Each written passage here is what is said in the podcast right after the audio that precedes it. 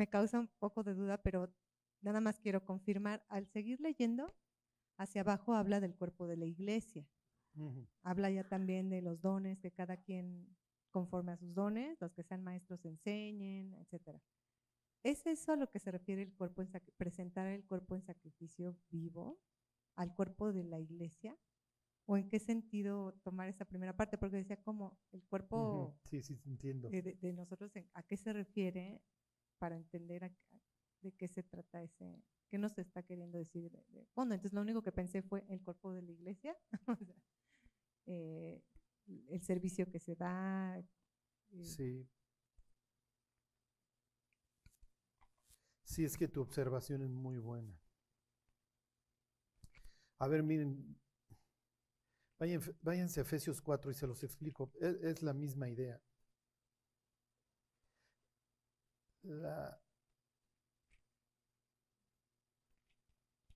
el ser malos creyentes implicaría para Dios precisamente no presentar nuestro cuerpo en sacrificio vivo y santo, agradable a Dios, diría Pablo, que es nuestro culto racional. El templo se sostenía obviamente por las, las ofrendas de, de los participantes. De eso vivían finalmente los sacerdotes. Entonces, hoy cuando el creyente presenta su, su vida como un sacrificio, eso lo va a llevar a ser útil. ¿sí? Y entonces va a construir la iglesia. Cuando el creyente renuncia a esto, la iglesia va a sufrir porque, porque parte del cuerpo no va a ser funcional, porque no quiere. Porque no quiere. Fíjense, dice, ahí está en Efesios 4. Dice 4.7, pero a cada uno de nosotros fue dada la gracia conforme a la medida del don de Cristo, por lo cual dice, y va a citar ahí el Salmo 68, subiendo a lo alto, llevó cautiva la cautividad y dio dones a los hombres. Está presentando a Dios como un triunfante, como un conquistador que, que está hasta cierto punto repartiendo el botín. Y luego en el 11 dice, y él mismo constituyó a unos apóstoles, a otros profetas, a otros evangelistas, a otros pastores y maestros. ¿Para qué? Para perfeccionar a los santos, para la obra del ministerio, para la edificación del cuerpo de Cristo. Entonces los dones que Dios da son precisamente para la construcción del, del nuevo templo que es la iglesia. Entonces digo, lo malo de estos sacrificios vivos es que se bajan del altar, se echan a correr. Eso es lo malo. Entonces, este, por eso es que la Biblia nos ordena tomar la cruz todos los días, porque pues, no vamos a querer servir, porque pues, el mundo es bien padre y mejor me voy al mundo, ¿no? Cuando el creyente decide morir, va a servir, va a ser útil. Cuando decide no morir, no, ya no puede serlo. Y entonces, pues no va a comprobar, como dice Pablo, cuál sea la buena voluntad de Dios, agradable y perfecta, que es lo que dice ahí abajito, para que comprobéis, ¿no? Bueno, sí, mi Jimmy. Eh, en Ezequiel 28. vamos a los difíciles, es Ezequiel. Exactamente, que cuando empieza en Ezequiel 2 dice, hijo de hombre, y al príncipe de Tiro, ¿no? Y dar una lista de cosas. Y después le dice al rey de Tiro, ya las características de Satanás. Pero ¿por qué se adjudicó que es de Satanás y está diciendo que es una profecía para el, rey de Tiro? también en esa parte dice que fue hecho en el Edén. ¿Satanás fue hecho en el Edén? Sí, claro. Eh, bueno, no que, no que fue hecho, pero que se paseó. En el huerto de Dios anduviste. Uh Ajá. Sí, lo que pasa es que se agarra como modelito al rey de Tiro. ¿Pero por qué se adjudica que era Satanás? ¿Quién fue el primero que dijo, ah, esto está pensado para Satanás y no directamente para, el rey de Tiro? Bueno, porque pues el rey de Tiro no se andaba paseando en el Edén y no era el sello de la perfección. Lo que pasa es que implicar ser el sello de la perfección es que todo se compara a ti. Ajá. Entonces, este, Así se, así se anunciaba Tiffany, los diamantes, todos se comparan con nosotros. el diablo era, era con quien tú comparabas lo perfecto. Entonces, pues sí, o sea, como que, pues sí, el rey de Tiro será muy, muy, pero, pero pues así de que fue, estaba vestido de cornarina y topacio y todos estos, pues no. Y de que fuera el sello de la perfección tampoco, y de que se paseara en el Edén tampoco. No, lo que pasa es que ahí, pues ahí vivía. Ahí vivía el. Y no era, y no es que se llamara este el diablo, ni Satán todavía. Lucero, exactamente, por luz, precisamente. Y, estaba el Edén y aparte estaba el huerto del Edén. ¿O es lo mismo? No, es lo mismo. Lo que pasa es que es el jardín. Gan, huerto, es jardín. ¿Dónde viven los reyes? Pues los reyes viven en un palacio que tiene jardines y que tiene mucha irrigación. Entonces, ¿qué implica que vivía en el huerto? Pues que vivía en la casa de Dios. Y cuando fue desterrado del cielo. Estuve leyendo Génesis que hay una teoría, no teoría, un análisis que dos, dos inicios de la creación, Génesis 1 y Génesis 2. Génesis 1 pues, es cuando Dios creó la luz, el planeta, y después cuando creó al hombre. batalla que sucedió en el cielo fue antes de que existiera la tierra, el Edén, y después fue Lucifer desterrado al Edén, o en qué momento sucedió esa batalla en No, no dice. No dice, no dice, y pues depende, y hay pues, las chorrocientas teorías, ¿no? Lo más probable es que sí sea entre Génesis 1.1 y Génesis 1.2. Ajá, Dios creó los cielos y la tierra y luego vino el caos, el desorden y el vacío. No, el caos es un desorden, es la ausencia de orden. Es muy probable, es muy probable, pero gentes que saben chorros cientos de la Biblia no. Dicen, no, ahí no, ahí no, ahí no lo pongan. Para saber, ¿qué si deja la escritura claro que, que el diablo se paseaba en el huerto y que el diablo no era el diablo, el diablo era un ángel, ¿no? Un buen ángel. No ángel, no, no. Lo que pasa es que ángel quiere decir mensajero. Ángel es más bien una actividad. Este, un ser celestial. Bueno, la Biblia aquí lo va a llamar querubín. Querubín, no piensen en mí, ¿ok? Piensen en alguien cercano al trono, ¿ok? Y este era el número dos. De hecho, estaba encima.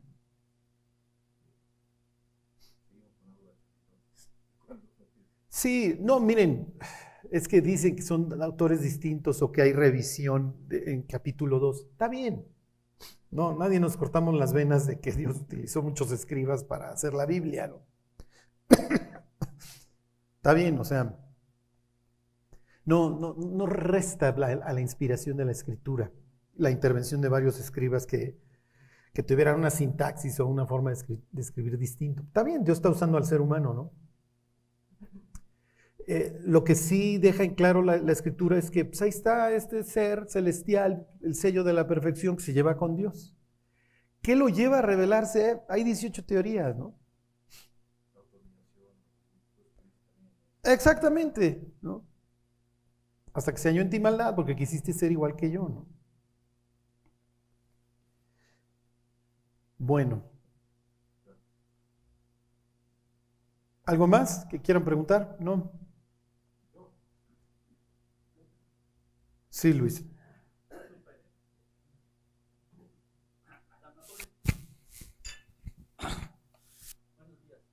A lo mejor como que puede ser un poquito este, así como que la, pregunta, pero este, cuando dice Juan 3:16 que de tal manera amó Dios al mundo, el mundo pues conlleva todo, ¿no? Animales, todo eso. ¿Por qué lo especifica así? Y si lo que le interesa es realmente la humanidad, ¿O por qué lo expresa en todo? No, no, no. es que tomen el contexto, con quién está hablando, a quién se lo dice. Sí, sí, sí. Es que también me hicieron la pregunta, ¿no? Entonces, sí, claro, yo le decía así, ¿no? Pero sí, como dice el mundo, conlleva todo, porque también hay otros versículos en la Biblia donde dice alaben, en los salmos donde dice que le alaben todos y la creación, todo lo que está, ¿no? Entonces, si yo estaba pensando en eso. Sí, sí, sí, sí, pero ¿por qué, o sea, ¿por qué emplea la palabra mundo ahí Jesús? ¿Con quién está hablando Jesús? No le soplen. Con Nicodemo, ¿no? Exactamente. ¿Y Nicodemo qué es? Es, ¿cuál sería su origen étnico? Es, sí, sí es principal. ¿Entre quiénes? Entre los judíos. Entre los judíos. Y entonces Jesús le va a aclarar, a ver, ¿te acuerdas de la promesa a Abraham? En ti serán benditas todas. Porque el mundo de Nicodemo es de este pelo. Nicodemo le dice al, al gentil, tienes que volver a nacer. Mm, ¿Y qué le dice Jesús a Nicodemo? Tienes que volver a nacer. Oye, ¿me estás tratando como un gentil? Sí, te estoy tratando como un exiliado.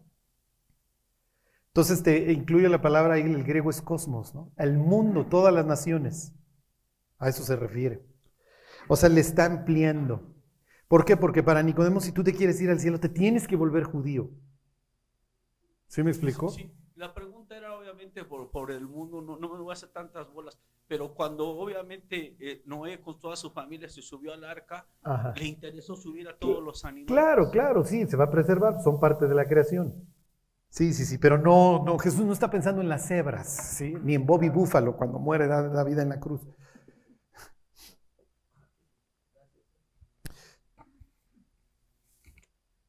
Bueno, ¿alguien más? Si le contestaste muy feo a Luis. Ya no quiero preguntar, no, ¿verdad que no, Luis? Sí, le, conozco desde hace 20 años. Y así contestan. Bueno. Ok, pues entonces váyanse a Génesis, vamos a terminar esta, la radiografía del desastre, el ver cómo querer controlar nuestra vida y no confiar en Dios. Acuérdense, profecía autocumplida. Es mejor enfrentar nuestra vida y confiar en Dios a mantener la máscara y estar intentándola controlar. ¿Sí?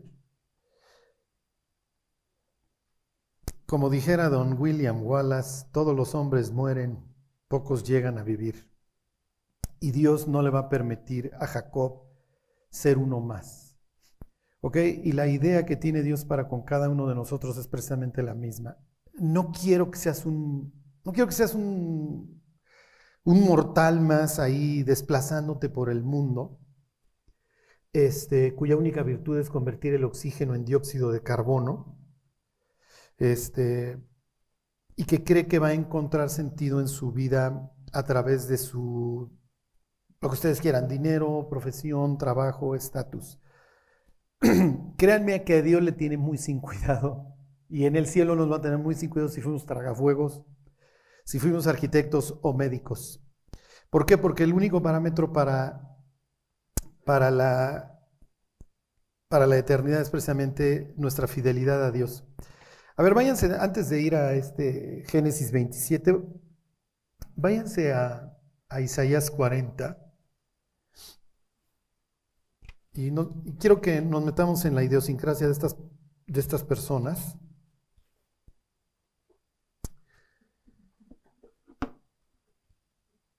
al 40-22.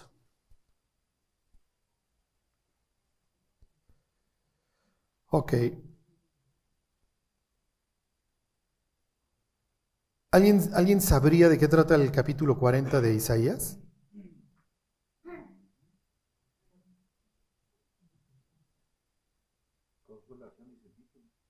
Ok, ya Jimmy ya. Pues aquí el editor le puso eso.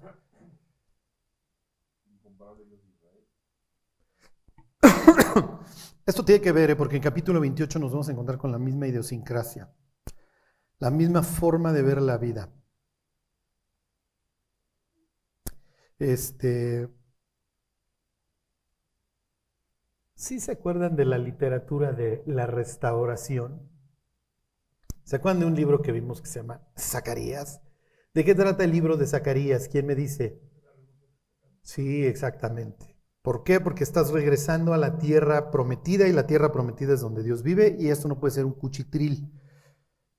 El capítulo 40 del libro de Isaías le está hablando a estos exiliados que vienen de regreso a reconstruir.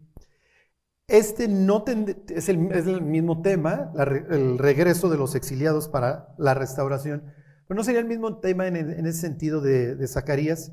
Este, este, sería alentar a los que regresan, ¿ok? darles esperanza. ¿Por qué? Porque la vida del creyente, y en este caso de estos tipos, consiste en reconstruir.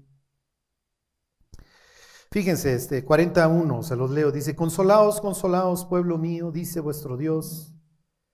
Hablad al corazón de Jerusalén, decid la voces que su tiempo es ya cumplido, que su pecado es perdonado, que doble ha recibido de la mano del Señor por todos sus pecados. Ya, ya los regañé, ya los castigué, ya los exilié, ahora sí, vénganse de regreso. Y entonces, pues como vienen regresando, versículo 3, vos que claman el desierto, preparen el camino a Dios, en calzada en la soledad, en el desierto. Ahorita vamos a volver a este tema del desierto. Calzada nuestro Dios porque Dios está regresando con nosotros. Esa es la idea, que la presencia de Dios, Ezequiel 10, que se fue, bueno, va a regresar con nosotros. Ok, todo valle sea alzado y bájese todo monte y lo torcido, bla, bla, bla, para que venga la gloria de Dios. Hay que hacerle un camino real al rey que viene regresando con los exiliados, con los redimidos. Les vuelvo a leer el 3. Vos que clama en el desierto, preparen el camino del Señor. ¿Quién cita estas palabras? Juan el Bautista. ¿Ok? ¿Eres tú Elías? ¿Eres tú el Mesías? No, yo soy una voz que clama en el desierto. Preparen el camino del Señor. ¿Qué está diciendo Juan? Ahí viene Dios. Ahora sí viene la reconstrucción total. ¿Ok? Pues ya lo, ya lo estoy, se los presento. Aquí está, ¿no? Aquí está el Cordero de Dios. Ok. Dentro de todo este aliento para los que van regresando, Dios le recuerda a su pueblo cómo los ve. 40-22. La palabra aquí es circuito, hug, está tres veces en la Biblia, ¿ok? No, bueno, ya, no los quiero, no los quiero, este, no quiero hacer mucho bola su, su cosmovisión, ¿ok? Bueno, 40-22 dice, Él está sentado sobre el círculo de la tierra, el libro de Job dice que se pasea, para los antiguos es común que su Dios está cabalgando, que también para los israelitas, sobre ellos. ¿Ok? Piensen, pues ahí está es su idiosincrasia y Dios se va paseando en este círculo. A veces en las alas del viento, a veces este, sobre un querubín, a veces sobre una nube. ¿Cómo va a regresar Jesús? Entonces verán al Hijo de Dios que regresando en una nube, dice Mateo 24. ¿Ok? ¿Por qué? Porque Dios está cabalgando, que está descendiendo. Dice, este, Él está sentado sobre el círculo de la tierra, cuyos moradores son como langostas.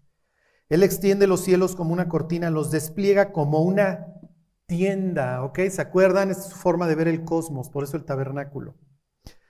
Ok, entonces Dios está sentado, piénsenlo, sobre un techo, ¿y qué está haciendo? Nos está viendo exactamente. Ok, ahora sí váyanse a Génesis 27. Esta es la forma en la que ellos ven el mundo. Y ahora van a entender la escena que sigue a continuación. Bueno, si nosotros logramos ver la vida de esta forma, nuestra, nuestra vida va a cambiar. ¿Por qué? Porque cada vez que alcemos los ojos al cielo, te estoy viendo, tontito, y estoy viendo para qué estás o no viviendo. ¿Ok? Bueno, yo no sé si a ustedes también les diga tontito, pero yo constantemente escucho ese susurro. ¿Ok? bueno, bendice Dios, digo, bendice Jacob a este, a este tranza, perdón, es Isaac a este transistor, a este defraudador, que es su hijo, que va y se roba la bendición. ¿Ok? En, la mente de, pues, que ya no ve de Isaac, él está bendiciendo a una persona que se llama Esaú, que es su hijo mayor. Es, es lo natural y además lo quiere. ¿Se acuerdan? Bueno, y entonces le da esta bendición, ya ya hasta el cansancio la semana pasada la vimos, a ver se las vuelvo a leer, nada más por cultura general. 27-27. Y Jacob se acercó y le besó y olió, Isaac el olor de sus vestidos y le bendijo diciendo, mira el olor de mi hijo como el olor del campo que Jehová ha bendecido. Dios pues te dé el rocío del cielo y de las grosuras de la tierra y abundancia de trigo y de mosto. Ahí le está proveyendo de bienes, ¿ok? versículo 29, sírvante pueblos y naciones se inclinen a ti, sé Señor de tus hermanos y se inclinen ante ti los hijos de tu madre, malditos los que te maldijeren y benditos los que te bendijeren. Te estoy dando lana y dominio, ¿se acuerdan? Y, tampoco vamos a, cargarle la mano en este sentido a don, a don Isaac, porque el rocío efectivamente es un símbolo de bendición que luego van a utilizar Zacarías y Oseas, ¿ok? Para hablar de la época mesiánica. Pero no es la bendición que estábamos esperando, ¿verdad? Mis queridos escribas, nosotros estábamos esperando otro tipo de bendición. Se la va a dar más adelante, pero bueno, aquí nos quedamos la semana pasada. Bueno, versículo 30. Y aconteció luego que Isaac acabó de bendecir a Jacob. y apenas había salido Jacob de delante de Isaac su padre, que Saúl, su hermano, volvió de casar. Esaú está feliz porque va a conseguir la bendición. Ajá. Pero dices, oye, pero ya la habías vendido, ¿no? Bueno, vendí la primogenitura, pues sí, sí la vendí, este, pero una cosa es la bendición y otra cosa es este, la primogenitura. Entonces me gusta el puesto, pero no quiero la responsabilidad, pero el puesto sí me lo llevo, ¿eh? ese sí lo quiero. O sea, yo sí quiero mandar. Ya morir y seguir a Dios y tolerar al de junto, pues eso ya va a estar todavía más difícil, pero vamos a echarle ganitas. Ok, versículo 31. E hizo él también guisados. Ahí volvemos al tema de los guisados para variar, ¿ok? Y se los llevó a su padre y le dijo, levántese mi padre y coma de la casa de su hijo para que me bendiga. Entonces Isaac su padre le dijo, ¿quién eres tú? Y él le dijo, yo soy tu hijo, tu primogénito Esaú.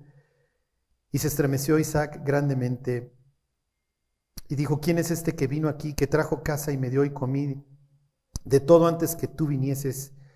Yo le bendije y será bendito. Vamos a esta frase, y se estremeció. ¿Por qué se estremece? Ok, inciso A. Jessica diría porque se equivocó. ¿Alguien está de acuerdo con Jessica o quieren que se salga? O le pedimos que abandone el...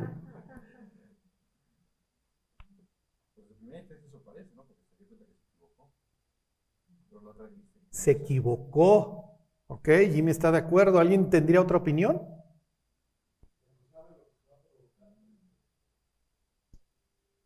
Ok. Ándale, tú vas a defender entonces a Isaac. Ok, Vera dice, no se equivocó, lo engañaron. ¿Por qué se estremece? A, ver, ¿puedes dar una bendición por, por engaño o por error? O sea, imagínense, oye Dios, pues ya se me desprendieron las retinas, ya estoy muy grande, o sea, agarra la onda. Pues si viene de tranza, pues ¿cómo le voy a transmitir por... No la puedo obtener por tranza, ¿o sí, Señor? No sé.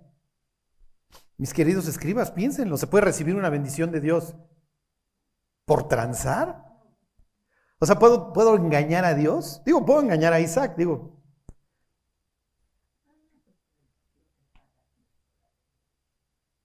Ah, ya, entonces ya no lo vas a defender, ahora que lo castiguen brutalmente. Ok.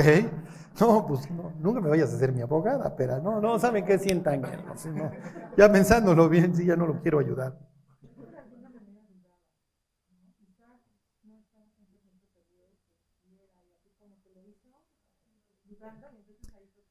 Acuérdense de la bendición que le dio, es muy extraña. Ah, ah, ah, ahí está la cuestión, ¿no? ¿Sí sabías o no sabías, Isaac? ¿Qué sabía?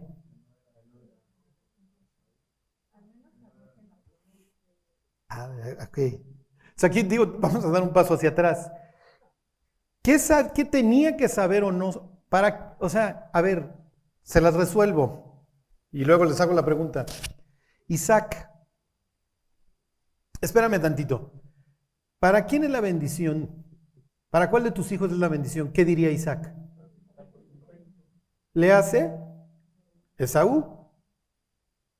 ¿Y qué, qué opina Dios a todo esto? Según Dios, ¿para quién va a ser la bendición? Para Jacob. Entonces, eso es lo que hay que preguntarse. ¿Sabe Isaac que la bendición no es para Esaú y está desobedeciendo a Dios? ¿Sí o no? O sea, esa es toda la cuestión con relación a, Isaac en esta parte. Oye, a ver, Isaac, ¿Para quién crees que es la bendición? Para, para Esaú. Pues claro, él es mi primogénito, es el principio de mi vigor, ¿no? Lo que dice la Biblia. ¿Ok? Digo, conoce a tu hijo, ¿no? Va a ser un desastre. Pues también el otro. ¿Ok? Si tienes razón, no haces de los dos uno. ¿Qué le dijo Dios a tu esposa? Mm, ¿Sabe o no lo que Dios le dijo a su esposa? No, se lo guardó seguramente. Esa es la pregunta. ok. Y si sé, diría, diría Mayolo, no se puede saber. Si sabe, no sabe, no se puede saber porque no me dice el texto. bueno, luego ventaneas tus seis.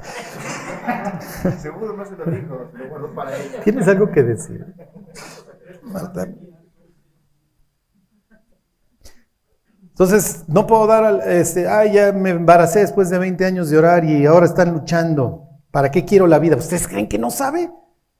Que la otra vive toda nerviosa porque los dos críos ya desde la panza están peleando y ella en su cerebro trae a su suegro y a, digo, a su marido y a su cuñado, don Ismael, toda la bronca y ahí atrás vienen en las historias que me platican el suegro y mi marido de Caín y Abel. ¿Para qué quiero vivir?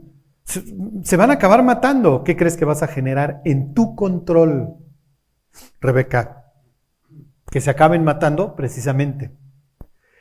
Esta expresión de que se estremeció, ¿qué está implicando? Bueno, pues ni modo, a ver, a ver, entiéndanme una cosa. Si las bendiciones de Dios no se pueden robar, a ver, vino, vino tu hermano y se, disfrazó. Pues sí, pero pues, disfrazándote no, no le vas a bajar una bendición a Dios. Dios no está ciego. Yo sí, pero Dios no. Entonces, pues no te preocupes, Esaú, siéntate, te voy a bendecir. Pero cuando se estremece y le dice, ya bendije a tu hermano, creo que me peleé con Dios. Porque yo sabía, todos, todos en esta mesa, sabemos qué está pasando, pero nadie dice nada. ¿Sí se entiende? Rebeca va a controlar. Isaac, por supuesto que va a controlar, pues él quiere bendecir a su consentido. Jacob va a controlar, Esaú va a controlar y todos saben la verdad. Todos saben que la bendición es para Jacob, pero ninguno lo cree. Jacob no lo cree, por eso se disfraza, porque si hubiera creído, ¿qué le dice a su mamá? A ver, mamá, no necesito robarme algo que ya es mío, no te lo dijo Dios. Entonces, si Dios me lo va a dar, pues ¿quién me lo va a quitar? ¿Sí se entiende? A ver, mis queridos solteros, si Dios tiene a alguien para ustedes, nadie te lo puede quitar. Y si no, Charlie, y si no fuiste feliz. Y si no, no conociste el dolor humano, ya, sé feliz en la vida. Tan tan. Pero si se fijan, todos aquí están engañando a todos. Disfrázate, Sí, sí me disfrazo. Y la maldición caiga sobre mí. Sí, va a caer. La maldición sí va a caer efectivamente, Rebeca. Porque nadie puede vencer al sistema. No puedes estar controlando a tu marido, a tus hijos, a Dios.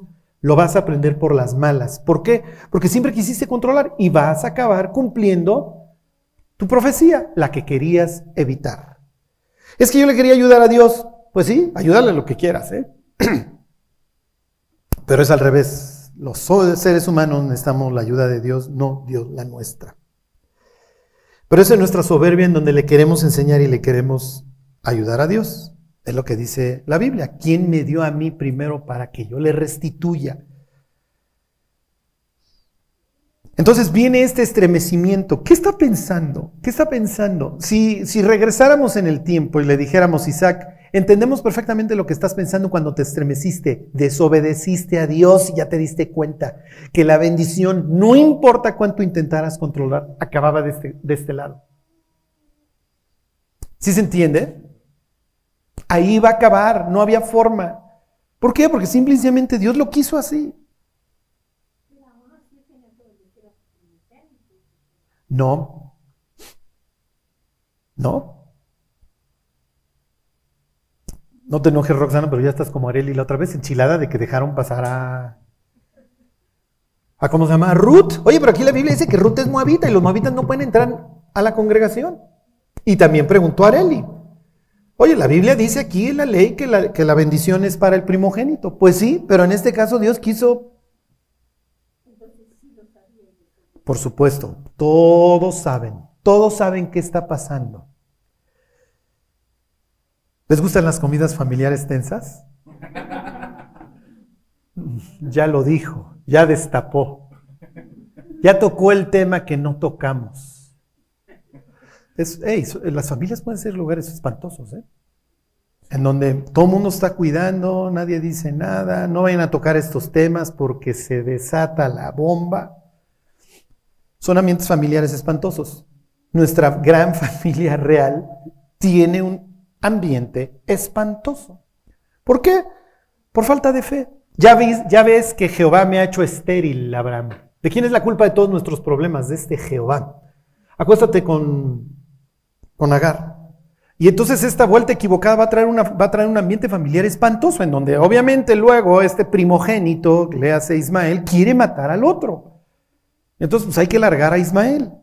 Y hay que retrasar el plan de Dios para que nazca Isaac, 14 años, para que el otro tenga la suficiente edad para irse. Miren, les voy a decir una cosa, uno de los mejores termómetros de nuestra vida espiritual es nuestra familia.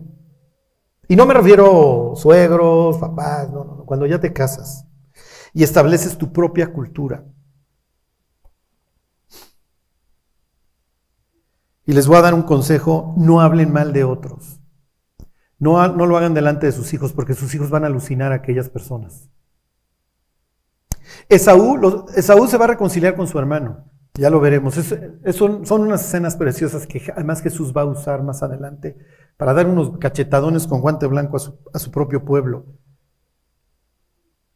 Pero los descendientes de Saúl no le van a perdonar la vida a los israelitas y se van a inmortalizar en la Biblia. ¿eh? Se van a inmortalizar en la Biblia y van a tener libros dedicados a ellos. De, de esta estirpe van a nacer los Herodes. O sea, la masacre años más tarde va a tener que ver con esta escena la masacre en Belén. Se imagínense, a ver, me regreso dos mil años y le digo a una de estas pobres mujeres que lleva meses llorando la pérdida de su niño de dos años. Tú no lo sabes, o tal vez sí. Pero una familia disfuncional quiso la bendición para acá y la bendición para allá. Y esto generó tal odio en los descendientes que te acaban de masacrar a tus hijos. Y estás siendo víctima por un pleito que tuvo años, que tuvo lugar hace 20 siglos. Lo que pasa es que los seres humanos no nos damos cuenta hasta qué punto nuestras acciones van a golpear más adelante. O sea, no alcanzamos a ver la cantidad de círculos concéntricos. Y se nos hace fácil pecar. Y se nos hace fácil hablar mal de otras personas. Se nos hace fácil muchísimas cosas. ¿Hasta cuándo, Charlie? Pues hasta que empezamos a chillar. Hasta que nos lleva el tren. Y aquí viene pues, el ejemplo. Bueno, vamos a, a seguirle con esta historia. Bueno, versículo 36. Digo, piensen en lo desgarrador de las palabras de Saúl, que no entiende su lugar en la vida. Bendíceme a mí también, o sea, llorando. 35. Dice, y él dijo, vino tu hermano con engaño. Todo esto gira alrededor de estas palabras. Y tomó tu bendición. Y el engaño va a ser, bueno, pues la tónica del partido de aquí en adelante. Y Esaú respondió, bien llamaron su nombre Jacob, Acab, eso quiere decir, acuérdense este del talón, pues llame a Acab, nuevamente es la palabra, ya me ha suplantado dos veces. Se apoderó de mi primogenitura y aquí ahora ha tomado mi bendición. Y dijo, ¿no has guardado bendición para mí? A ver, mi queridísimo Esaú, vamos a dejar algunas cuestiones en claro. Se los vuelvo, se los vuelvo a repetir. Dice, bien llamaron su nombre Jacob, quiere decir engañador, tranza, defraudador. Pues ya me ha suplantado dos veces, se apoderó de mi primogenitura. a ver, a ver, Esaú, ¿se apoderó de tu primogenitura? ¿O se la vendiste por un plato de frijoles? Rojos y lo que tú quieras, con todo lo que hubiera habido de trasfondo espiritual en el rollo este, pero así de que se apoderó, pues sí, es que sabe que soy rebruto y que a mí esas cosas no me interesan. Sí, pero ahora ya te interesan, ¿verdad? Pues sí, ahora ya me interesan. Y entonces, ¿se acuerdan? Va a decir la carta a los hebreos que no haya ningún fornicario o profano como Esaú que quiso la bendición y la procuró aún con lágrimas. Ok, acuérdense, estos platos rojos van a estar todos los días frente a nosotros. Y muchas veces se mueven. Y son muy hermosos. Aguas.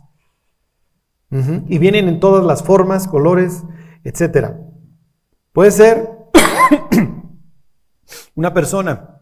Puede ser dinero. Puede ser poder. Puede ser fama. Puede ser lo que ustedes quieran. Dominio. La idea no es llegar al cielo a darnos de topes. Y puede ser odiar, ¿eh? Es que si me dan chance nomás de odiar a esa persona, ya, con eso, con hacerle la vida imposible a esa, para llegar al cielo y decir, no, Dios, es que tú me quedaste a deber, es que me quitaste muchas bendiciones. No, no te las quité. Tú las fuiste vendiendo. Y las vendías por platos de frijoles, ¿eh? Ok, versículo 37. Isaac respondió y dijo a Esaú, he aquí yo le he puesto por Señor tuyo. Nuevamente intervenimos, ahí estamos viendo la escena, nos subimos máquina del tiempo. Ay, ay, ay, ay, ay, ay, ay, ay, a ver, a ver, mi queridísimo Isaac. Aquí todo el mundo nos seguimos cotorreando, porque este cuate dice que le robaron la primogenitura y no es cierto. Él la vendió. Y tú dices que lo pusiste por señor de él. Pues sí, sí te entiendo, tú eres el patriarca acá y pues tú dices quién va a ser el siguiente y pues ya se lo diste al otro.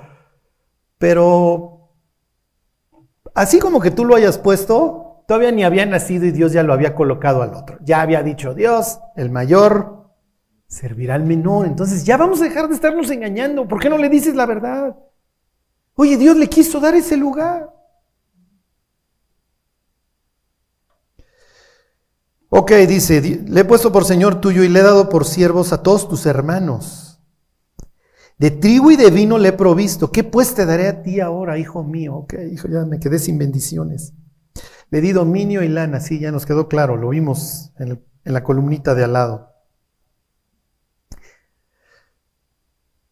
Versículo 38. Y Esaú respondió a su padre, no tienes más que una sola bendición, padre mío. Bendíceme a mí también, padre mío. Y Esaú Perdón, y alzó Esaú su voz y lloró. Y la mayoría va a tener ahí una letrita que los mandaría Hebreos 12, 17.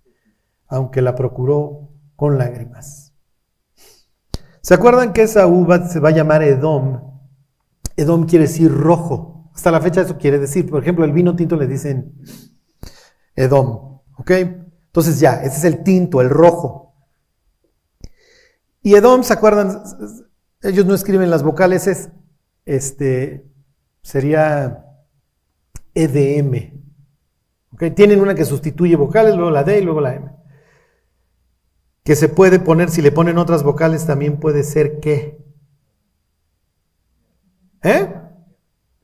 Ahí habría que añadirle una H. Adamá. Y si le quitan la H, ¿qué sería? Adam. Humano. La expresión real, real sería terrestre, terrícola. Porque te dice Adán, te dice de la Adama, es un juego de palabras para que nunca olvidara que era polvo y que al polvo volvería si desobedecía a Dios. Entonces, Esaú queda como el, prototipo del mundano. Tiene sus ojos puestos en el mundo, el mundo lo llena, el mundo lo satisface. Entonces cuando, cuando Edom se topa con Dios, sufre, porque sabe que las bendiciones están, están allá, pero no puede, ¿sí me explico? Despegar los ojos de esta vida le cuesta muchísimo trabajo, no puede. Y diría Pablo, el ocuparse de la carne es muerte, más el ocuparse del espíritu es vida y paz. Entonces, Charlie, ¿cómo se me quita lo mundano? Bueno, no, a ver, ¿cómo se nos quita lo mundano? No, me incluyo, obviamente. El mundo es increíble. ¿Sí están de acuerdo? Charlie, no me vas a predicar de las bondades del mundo. No, para eso está el diablo, ¿ok? Pero el mundo es increíble, los foquitos, la lana, los deseos de los ojos, ser superiores a otros. La vanagloria. Es vana porque se acaba, ¿no? El mundo es increíble. Edom lo está representando a la perfección. ¿Cómo, Charlie? quiere la bendición de Dios,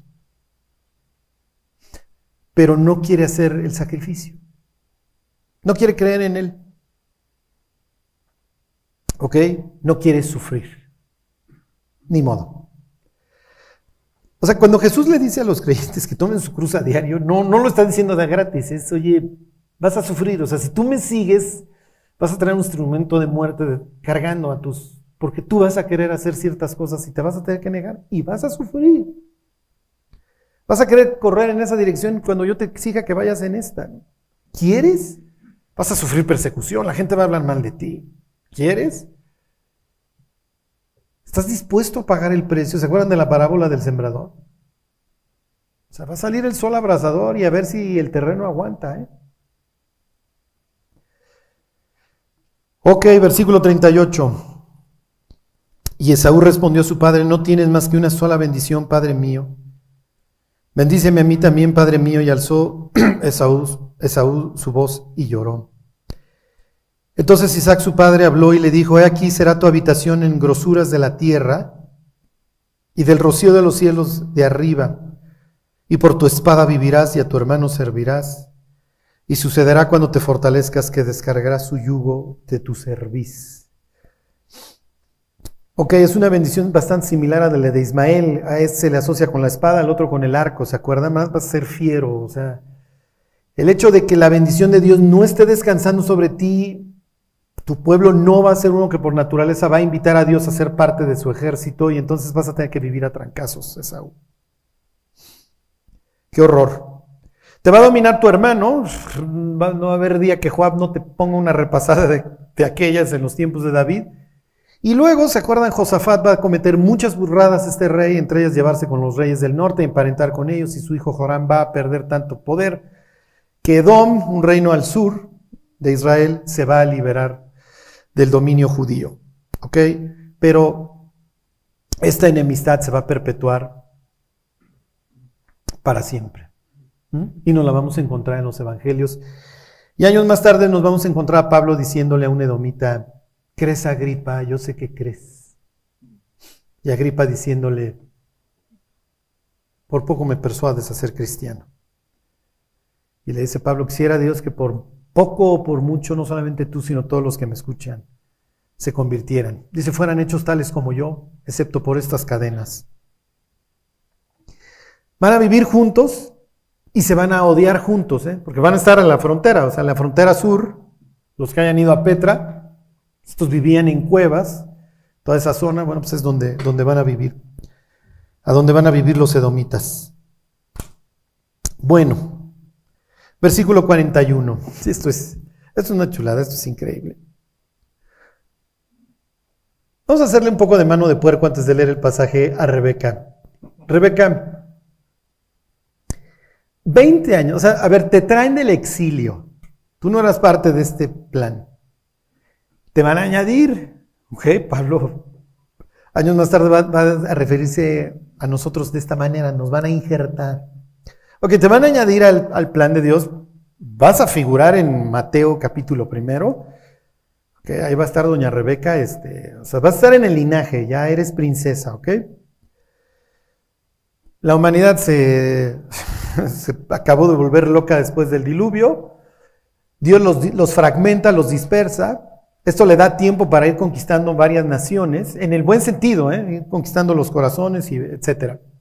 Pero tú vas a ser parte ahora de esta, de esta nación que va a ser ejemplar para el resto de las otras. Ya, te incorporas, te invitan. ¿Para qué te invitan? Pues precisamente para que seas madre de multitudes, porque esa es la bendición, fructificad y multiplicaos, y ahí está la tierra, tierra, descendencia y bendición. Acuérdense, aprendan esas tres, porque también las quiere Dios para nosotros. Tierra no piensen tanto metros cuadrados, sino influencia, ¿ok? Tierra, descendencia y bendición. Y no me refiero tanto a descendencia que se pongan a procrear, sino almas. ¿Ok? Entonces ya, te invitamos, ya, eres parte de, aquí está Isaac, tu marido, te presentamos a tu suegro, es, eh, Abraham es el heredero principal, es el patriarca. Bueno, pues órale, ahí vamos a continuar con este proyecto. Sí, sí, pero no me embarazo y no me embarazo. Bueno, no te preocupes, pónganse a orar. Sí, pónganse a orar. Uno, cinco, diez, año veinte, ¿qué creen? Ya salió de la farmacia Rebeca y dos rayitas, ¿ok? No sé cuántas enseña. Sí, dos, ¿va? Cuando está embarazada. Bueno, no me acuerdo. El caso es que salió de la farmacia, ¿qué creen muchachos? Ya estoy embarazada. Continúa el plan de Dios después de todo. No, no, se, no, no, lo detuve. Dios me bendijo y empiezan, mm, ok, esto no pinta bien, y es que me platicaron de Caín y de Abel, y veo a mi cuñado, y es tremendo Ismael, y odia a mi marido. Ok, todas estas broncas. No, yo no quiero esto, ¿para qué quiero la vida? ¿Qué te preocupa, Rebeca? Es que tengo miedo de que se acaben matando mis dos hijos. Pues ya son peleoneros desde acá. No te preocupes, busca a Dios. Y regresa Rebeca. ¿Qué crees? ¿Qué pasó? Pues mira, este Dios israelita habla. Y me habló. No saben si se le presentó el ángel de Jehová y le dijo, a ver, relájate. No te preocupes. A ver. El caso es que me dijo que yo no me preocupara que había dos naciones en mi panza y que el mayor serviría al menor, pero pues, dos naciones, oye, dos clanes, vamos. Oye, ya la hiciste, felicidades. Y te pregunta Rebeca, ¿ahora qué hago? ¿Qué le dirían? Sigue confiando. Es lo que diría Pablo, de la manera que recibiste al Señor Jesucristo, andad en Él. ¿Cómo recibiste a Cristo? ¿Cómo recibiste a Cristo? Por fe. Bueno, ya síguele igual. Ya, no te preocupes, Rebeca, sé feliz. Mm, ok. Sí, pero estos andan de peleoneros desde chiquitos. Y empiezo a tener miedo. ¿Y, si, ¿Y si Dios no cumple? ¿Y si malinterpreté? ¿Y si esto? ¿Y si el otro? Y empiezo a controlar y empiezo a controlar. Y Jacob, tú eres el bueno, vente conmigo, vamos a hacer galletas, no te juntes con ese peleonero. Porque tengo miedo de que dando la vuelta a la esquina te agarre trancazos, te dé un mal golpe. Y vivo con miedo, y vivo con miedo, y vivo con miedo. ¿Qué quieres evitar, Rebeca? Que se maten entre ellos. Y además que el grande, en este caso, pues ardido de que no reciba la bendición, como la historia que me platican ahí de, frente al Edén, el malo lo vaya a matar. Además, velo, es un atrabancado, es un loco. la viva imagen de Barbarroja, este tipo, velo. Ok. Mira, yo te recomendaría, Rebeca, que confíes en Dios. La otra opción es que controles la situación. Buena idea, control. Mm, ok. Voy a controlar, yo creo que sí la hago. Ok, vamos a ver qué pasó. Versículo 41. Y aborreció Esaú a Jacob por la bendición con que su padre le había bendecido y dijo en su corazón, llegarán los días de luto de mi padre y yo mataré a mi hermano Jacob. Rebeca, ¿qué querías evitar? Que el grande matara al chico. ¿Qué acabas de lograr? ¿Qué acabas de lograr? No, y que el grande quiera matar al chico. Justo, justo lo que querías evitar, lo lograste.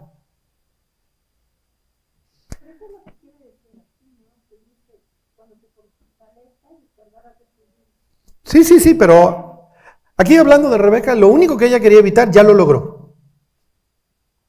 Ya, o sea, yo no quiero que el mayor mate al menor. ¿Qué crees que acabas de lograr con tus engaños, tus argucias, tus etcéteras? Justo lo que quería evitar. Todos mis temores se me cumplieron. ¿Por qué Rebeca? Porque quise controlar la situación, quise controlar a mi marido, quise controlar a mis hijos, quise controlar a todo el mundo. ¿Lo lograste? No, no funcionó. Entonces, acuérdense, mis queridas mujeres, mujeres, cómo ganan a sus maridos. Sin palabra por la conducta de sus mujeres. Yo sé que cuesta trabajo. Sufrimos con ustedes, señoras.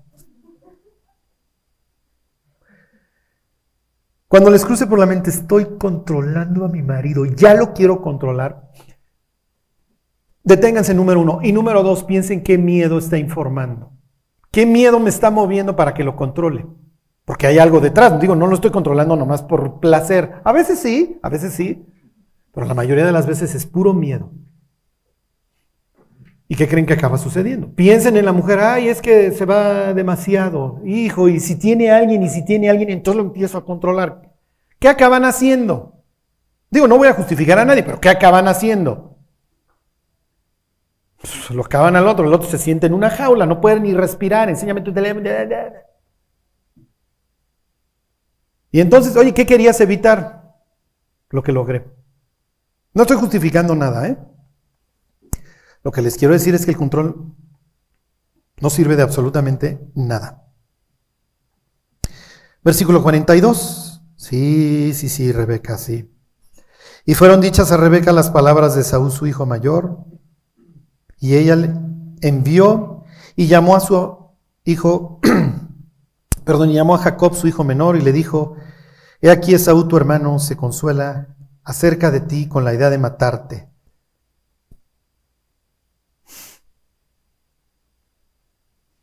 Llega un teólogo de G316 satélite. Rebeca, ¿te acuerdas el día que oraste? ¿Qué te dijo Dios? Que había dos grandes clanes en mi seno y que menor iba a ser el, el mayor serviría al menor. Entonces dime una cosa, ¿pueden morir, pueden morir tus hijos? No.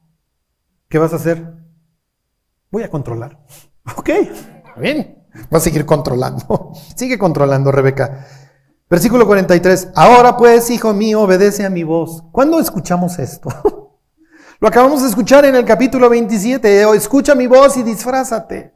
Rebeca, ¿a qué hora te detienes? Ahora pues, hijo mío, obedece a mi voz, levántate y huye a la casa de Labán, mi hermano, en Arán. ok. ¿En qué acabó esa vez que le da de comer la mujer al hombre? En la expulsión. ¿En qué está acabando tu historia? En el exilio de tu hijo. No, Rebeca va a utilizar una palabra aquí versallesca, dijera el perro Bermúdez, fíjense. Versículo 44, y mora con él algunos días. La palabra algunos es ejad. Ejad quiere decir uno o unidad. No serán ya más dos, sino una sola carne. Hasta la fecha, el número uno, Ejad, es uno. ¿Qué le está diciendo? Vete unos cuantos días. Para que en lo que se le baja este el enchilamiento. Unos cuantos días. El tipo se va a reventar 20 años en el exilio. Horribles los 20 años. Y es muy probable que no lo vuelvas a ver.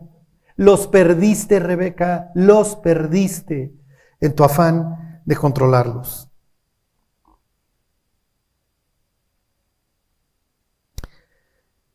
Versículo 45. Hasta que se aplaque la ira de tu hermano contra ti y olvide lo que le has hecho. Yo enviaré entonces, te faltó decir si sigo viva, yo enviaré entonces y te traeré de allá. ¿Por qué seré privada de vosotros ambos en un día? Si Esaú mata obviamente a Jacob, el resto del clan o los vecinos van a matar al asesino. Pueden dar el asesino ahí matando hermanos y matando gente impune. Lo lograste. Lo lograste, Rebeca. Te van a matar. Efectivamente, lo que, lo que no querías, a lo que no querías llegar es a lo que vas a llegar. No solamente vas a perder a uno de ellos, vas a perderlos a los dos. Y es natural que tu hijo mayor te odie para siempre. No creo que lo haya hecho, ¿eh? porque efectivamente se le va a bajar al otro y se le va a bajar hasta, hasta el piso. El enojo se le va a convertir luego en un perdón. Y la idea de que él es el primogénito se va a acabar cumpliendo, porque su hermano se le va a postrar en tierra. Y le va a dar, por así decirlo, los diezmos regresando del exilio. Los planes de Dios son ineludibles. Casi, casi Dios le va a decir a Esaú, si hubieras confiado en mí, también nos ahorrábamos estos. ¿Quién acabó postrado delante de ti? Mi hermano menor. ¿Y qué te dio? Pues me dio toda una fortuna, ya la veremos. Sé feliz, Esaú. Tú también estabas contemplado. Tú no naciste en la casa real nomás. ¿Qué le dice Dios? Eh, perdón, ¿qué le dice este? Bueno, a través de los labios de Mardoqueo a Esther. No llegaste al reino nomás de chiripa, ¿eh? O sea, Dios está controlando. Dios tiene un proyecto. Versículo 46. Y dijo Rebeca Isaac, fastidio tengo de mi vida a causa de las hijas de Et. Si Jacob toma mujer de las hijas de Et, como estas de las hijas de esta tierra, ¿para qué quiero la vida? Esto es, esto es, esto es increíble, esto es así ya, la cereza. Las eteas, digo, esto es como si el día de mañana tu hija te llega con el tipo con los 18 piercings, las greñas así, ¿y, ¿y en qué chambeas? Soy productor de contenido en YouTube, ¿ok? Ok, ya entendí. Oye, si te hago un examen de antidoping, tendría yo que traer orina de otro tipo, pero tengo frascos en mi casa para estos eventos.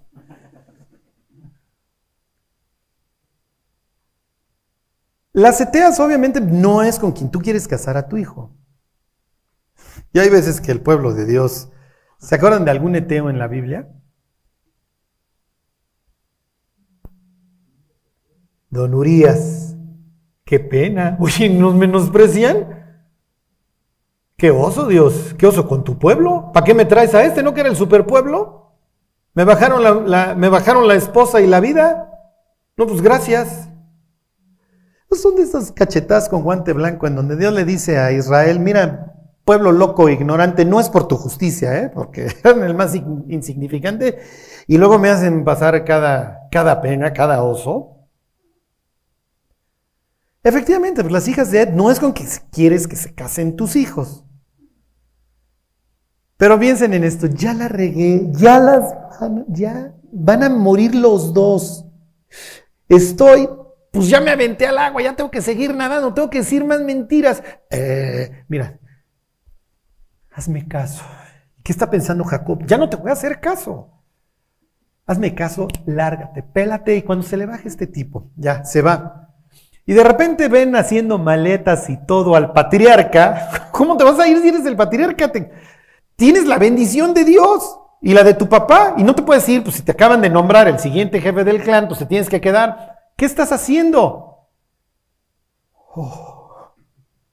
Y Rebeca, fastidio tengo por las hijas de... O sea, no es posible. ¿A qué hora dejas de decir mentiras? No lo estás largando porque quieras que vaya a buscar esposa, como fue en tu caso, que fue una decisión por fe. Lo que quieres hacer es que no lo maten. Porque tú generaste todo este caos, Rebeca, finalmente. Lo que tú quieres es que este cuate salve el pellejo y el otro no acabe también muerto. Las hijas de Ed te tienen total y perfectamente sin cuidado. Sí se entiende, y sí es cierto, como papá, obviamente Rebeca no quiere que se case con una etea, tiene nueras extranjeras que efectivamente son nefastas las esposas de Saúl. Digo, otra raya más para el tigre. No es cierto, Rebeca. Le dijiste a este cuate que se largue porque lo van a matar, no porque vaya a buscar esposa. ¿eh? O sea, no quieras darle un cariz de espiritualidad a tu control. Y efectivamente tienes razón. Qué bueno que no se vaya a casar con una etea y que se vaya a casar con una gran mujer como, y ahí se las dejo de tarea porque el Señor se va a casar con cuatro. Ahí, hagan la tarea a ver cuál de las cuatro era la buena.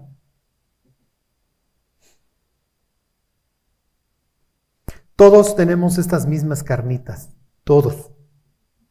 Todos queremos controlar el plan de Dios, a todos nos encanta el mundo.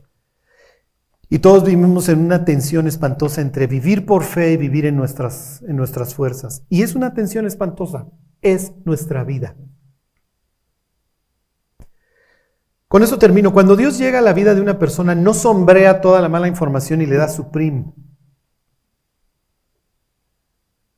Empezamos con la pregunta de Ceci, con Romanos 12.1. No os conforméis a este siglo, a este mundo, sino transformaos como Dios, por medio de la renovación de su entendimiento. Es una renovación que va tomando tiempo. ¿Cómo le hago para que vaya teniendo esta, que se vuelva nueva mi mente otra vez, mi forma de ver la vida, mi vida, mi forma de verte a ti, Dios? Vas a tener que ocuparte del Espíritu, vas a tener que pasar horas metido en este libro. Porque si no, cuando alces los ojos te vas a deslumbrar y vas a perder de vista el objetivo. Y te vas a hundir literalmente con el mundo.